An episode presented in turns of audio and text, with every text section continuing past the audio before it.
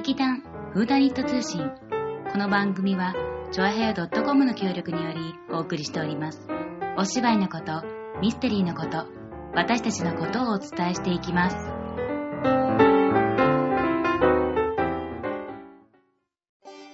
はい、皆さん、おはこんばんにちは。えー、とってもとっても古いネタでごめんなさい。えー、わがまま座長こと松坂春江でございます。この間はね、なんかまとまりなくね、すごい短く終わってしまったんですけど、まあ今日も短くまとめてしまおうかななんて思ってます。えー、わがまま座長の今日は何の日から始めます。えー、2月27日でございますね。実は今日は、あの、ジョン・ディクスン・カーが亡くなった日でございます。1977年にお亡くなりになりました。と言ったってね、ジョン・ディクスン・カーが誰だかね、知らないですよね、みんなね。うん、わかってるんだ、それぐらいは。あのー、まあ、えー、っと、本格ミステリーで有名な人で、あの、有名なのはね、皇帝の鍵タバコ入れとかね、えー、あるんですけれども、で、この方が亡くなった時のことをですね、えー、 Mystery Books of Days っていう、えー私がネタ本にしてる、今日は何の日のね、あのネタ本にしてる、ウィリアム・マロイっていう人が書いた本なんですが、ここのところにね、えー面白い言葉で書いてあるので、ちょっと読ませていただきます。1977年、ジョン・ディクスン・カー、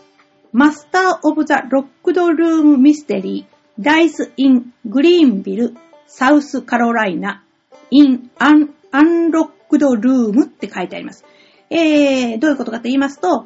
密室のミステリーの、えー、と、大家だったジョン・ディクスン・カーさんが、グリーンビルのサウスカロライナにあるグリーンビルというところで、アンロックドルーム、鍵のかかってない部屋で死んじゃったっていうね。まあ、大したことじゃないんですけど、ちょっと私には的にはプフってきましたので、えー紹介させていただきました。ね、まあ、あのージョン・ディクスンカー、えーわがまま座長の何でもわがままベスト3的に言いますと、うんと、ジョン・ディクスンカーの書いたミスティス・ミステリーなんですが、このベスト3ですね。一つ目は夜を歩く。うんこれもまあ、あれなんです。そして、二つ目が三つの棺。そして、ナンバーワンがですね、ユダの窓っていう、あの、作品なんですね。で、えーと、まあこれ全部本格ミステリーなので、ネタバレはしないように詳しくは喋らないんですけれども、あの、ユダの窓っていうのは、えー、ジョン・ディクスンカーが別名のカーター・ディクスンっていう名前で書いておりまして、これはね、本当に、しっと、大学の1年生の時だったかな。あの、まあ、私、あの、某大学の推理小説同好会というところに属しておりまして、で、1年生で入りました時に、3回目か4回目ぐらいの例会、まあ、例会というのが、あの、週に1回ありましてね。で、その、毎週毎週、その課題作っていうのがあるわけですよ。で、これを読んできなさいって言われてて、そこでまあ、喫茶店、今もう亡くなりました、純喫茶っていうとこですね。そこでコーヒー一杯で3時間ぐらいこうね、喋るんですよ、それについてね。ああでもない、こうでもないって言いながら。で、それのその第3回目か第4回目がこのカーター・ディクスンのユダの窓というこの作品だったんですね。で、あの、ミス、早川ミステリーの、早川ミステリーってあの、こう、黄色い、あの、口の、まあ、あの、まあ、素敵な表紙ので有名な、あれなんですよ、高いんですけどね。うん。で、まあ、それで、あの、古本屋で買いまして、で、読んだんですが、びっくりしましたね、本当に。それまでね、あの、まあ、密室殺人ってミストリックっていうのは、いくらも読んでたわけですよね。で、まあ、高校時代までは、そうですね、あの、アガサ・クリスティとか、それから、うん、エラリー・クイーンですとかね、その中にもいっぱい密室殺人ってありましたし、で、なんかこうね、あのこれは密室だってね、さ、なんか、言うっていう、これは、まあ、一つの大きな流れだったんですが、ただ、このユダの窓っていうのはですね、その今までのその密室っていうもののトリックっていうのを、本当にもう目から鱗って感じでですね、あのー、大体こう、日本でも、あ横溝聖司さんとかのね、あの、ミストリックとかってあるんですけど、まあ、ねこれは本当にびっくりしました。ぜひ、あの、皆さんね、このユダの窓、細かいことは言えないんですが、ユダの窓、この窓は一体どこにあるのだろうというね、ユダの窓の、ユダって一体何だろうっていうね、ここのところのところで注目なんですが、ぜひ、えー、読んでいただきたいと思います。あの、まあ、密室殺人でなくっても、まあ、そのトリックっていうのがね、絶対にありえない。これはねえだろうみたいなトリックっていうのは山のようにあるんですね。で密室殺人でも、それを密室化っていうのかっていうような密室ありますよね。例えば、うーんと、バーンって鍵がかかってるドアを開けて、それで入っていって、あ、死んでるとか言ってる時に、そのドアの後ろに隠れてたやつが後から飛び込んできてたふりをして、何が起こったんですか一体。あ、死んでるとかね。こういう密室なんていうのもありますしね。それから、それはできないだろうみたいなね。なんか、針と糸とゴムとなんかを使って、あそこに通してここのところを、えー、に引っ掛けて、それを引っ張ったらこれがこうなるから、そこでここのところが落っこちて、それでここのところが回った末に鍵が抜けて落ちてこっちへやってくるなんてね。なんか変、その、ここまでそんなやってる暇があるんだったらもうさっさと逃げろって思うようなのもね、いっぱいあるんですけど。でも本当にあの、この、ジョン・ディクスン・カーが書いたあの密室っていうのはすごく楽しいので、ぜひとも、えー、見てください。ということで、ちょっと前半は終わりです。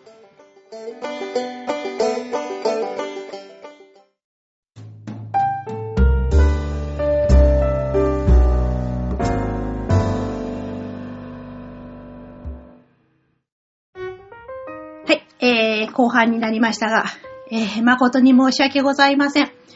えー、リスナーからと言いますか、ここの周りにいる人間から、あの、NG が出まして、純喫茶は今でもあるそうでございますね。なんか若い人たちの間では純喫茶今ちょっと流行り始めてるらしいですね。私たちがあの大学生の頃はね、今みたいなあの、なんて言うんですか、コーヒー専門店とかね、それから、まあ、えっ、ー、と、ファミリーレストランとか、ああいうのなかったもんですからね。だからまあ、純喫茶かジャズ喫茶か歌声喫茶かみたいなね。うん、まあそんな感じでしたけど。で、純喫茶っていうのは、まあ、今でもあるんだからみんなわかるんでしょうけど、ちょっとやや暗めね、薄暗い感じでね。で、あの、座り心地がいい椅子で。で、あの頃ですね、コーヒーがいくらだったかな ?150 円か、高いところで150円ぐらいですかね。あのー大学の、うん、学生の、その学食っていうやつですね、学生食堂では、だいたい、あの、コーヒーって30円だったんですね。で、あの、お砂糖がいらないっていうと、5円引いてくれて25円になるっていうね、不思議な、あの、学食だったんですけど、まあ、それはそれとして。で、まあ、何人かで集まりましてね、それで、の、毎週毎週、その、いろんな本を読むんですけど、その頃読んだのは、あのー、日本のものもありましたし、それから向こうのものもありまして、古いものもあれば新しいものもあるということで、新しいものです。あの頃の新しいものですけどね、新しいものでは、半村良さんの石の血脈とかですね、それから、えっ、ー、と、007もその頃ね、新しいの出てましたから読んでました。それと、それから古いものは横溝正史さんとかね。それから、そうですね、今のディクスンカーもそうですし、それから、うーん、難しいのもあれば、優しいのもあればということで、私なんかあの、結構、なんて言いますかね、K ハードボイルドとか好きだったもんですから、あんまりあの、小難しいやつは好きじゃなくって。で、本格でもね、あんまりこう、難しいトリックので、えー、なんか、ね、あの、謎解きに固有名詞っていうか、なんとかさんとか、その、薬の名前とか出てくるじゃないですか。そういうの、なんかね、嫌だったんですけどね。でもまあ、あの、本当に楽しかったですよ。ちょうど、そうですね。あれが何人ぐらいいたでしょう ?13 人ぐらいですかねいつもそれぐらい集まってまして。で、まあ、女の子はすごく少なくてですね。私の代は私一人。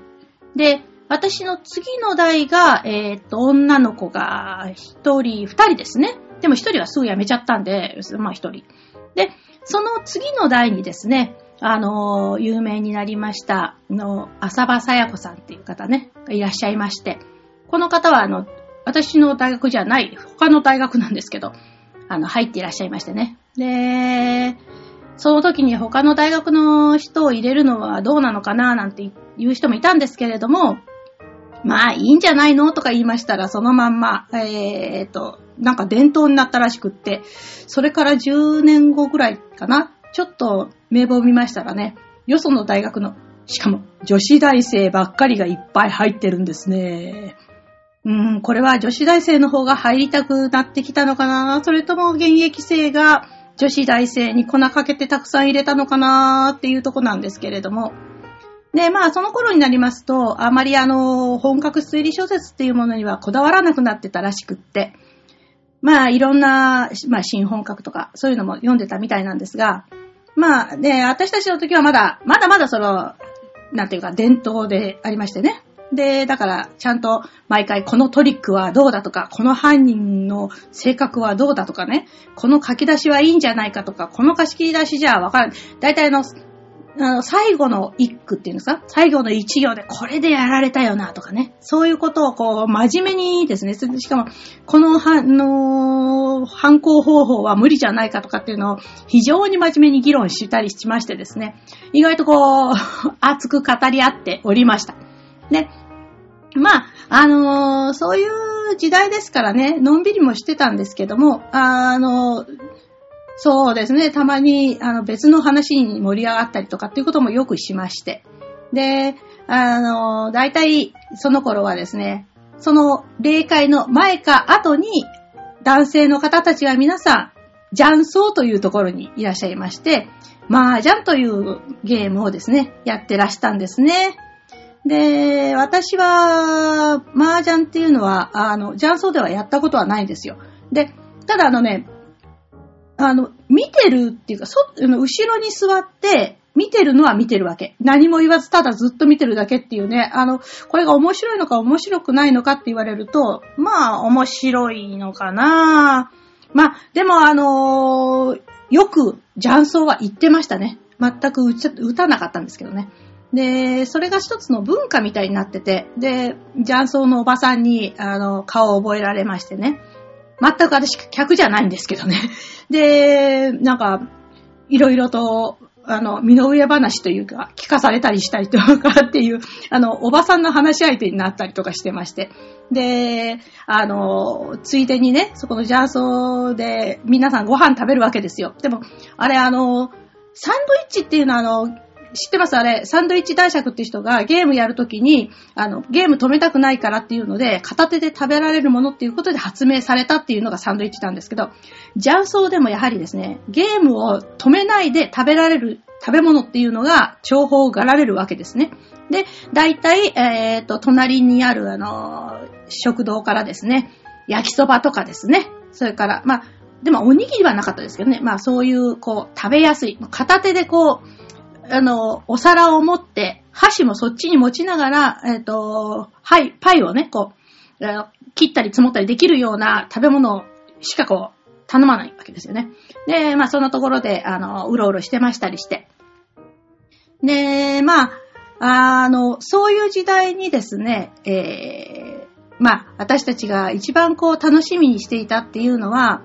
なんていうんですかね、あと、新作が出る。それもしかも、あの、新しい作家さんの新作が出るっていうのはすごく楽しみだったんですね。今みたいに、その、たくさんのものが出る時代じゃなかったんで、あの、こう、新しい作家っていうのもなかなかこう、そんなにいっぱい出るわけじゃなし、それに、英語圏の人たちだけですよね。今はなんかノルウェーとかね、あのあたり、スウェーデンとかあのあたりの作家さんっていうか、あの、スカンジナビアの作家さんが多いんですけど、今の新人さん。で、あの頃出てですね、本当にあの、嬉しかったっていうのがディック・フランシスね。このディック・フランシスさんっていう方がデビューしたのが、ちょうど私が大学に入るか入らないかの頃で、えー、あの、とてもあの、競馬シリーズっていうのがありまして、それが、毎回毎回、新作が出るのを楽しみにしておりましたね。というところでですね、えー、実はあの、前回の放送の後ですね、えー、一つこう、あのー、私の知り合いから来まして、えー、アメフトのミステリーを語るのであれば、これはさ、絶対に話してほしいというのがありましてですね、えー、松坂様ということで、えー、お世話になっております。ということで、えー、アメフトガールのミステリーでございますが、えー、重要なのを、こう、ぜひともこれ入れてほしいということでですね、えー、自白、ジョン・グリシャムですね、これ。で、これは、えー、殺人で逮捕された容疑者がフットボール選手。で、その裁判が物語になっている。ああ、これあの、アメフトの、その試合は全く関係ないですね。次。片思い。東野敬吾。アメフト部の同窓会が舞台って、これ、これも別に試合関係ないよな。で、次。テレビのボーンズシーズン5。埋められた敗者。は？えーと、殺された男がアメフトの選手。え？え、で、でも敗者だよ、殺殺されたの。敗者がもともとアメフトやってたのかで、それが、え、ゲイで、で、ゲイだらけのアメフトチームが明らかになり、そこから話が始まる。その埋められた敗者の死体の、に、骨にやたら傷があるので、アメフトをやってたんだろうと推測されるところから始まって、え？え？ー、そんなのがあるんだ。あ、これについてはちゃんと、の、うん、喋れと言われたので喋ります。え、もう一つ、付け足しですね。付け足しでですね、スティーブン・キングのクリスティーンの映画版にもアメフト選手が登場しません。登場するだけかい。私が欲しいのはアメフトの試合が映画になってるやつなんだっつうのにって。ま、これは失礼いたしました。前回への付け足しでございました。それでは今日はこの辺で失礼いたしまーす。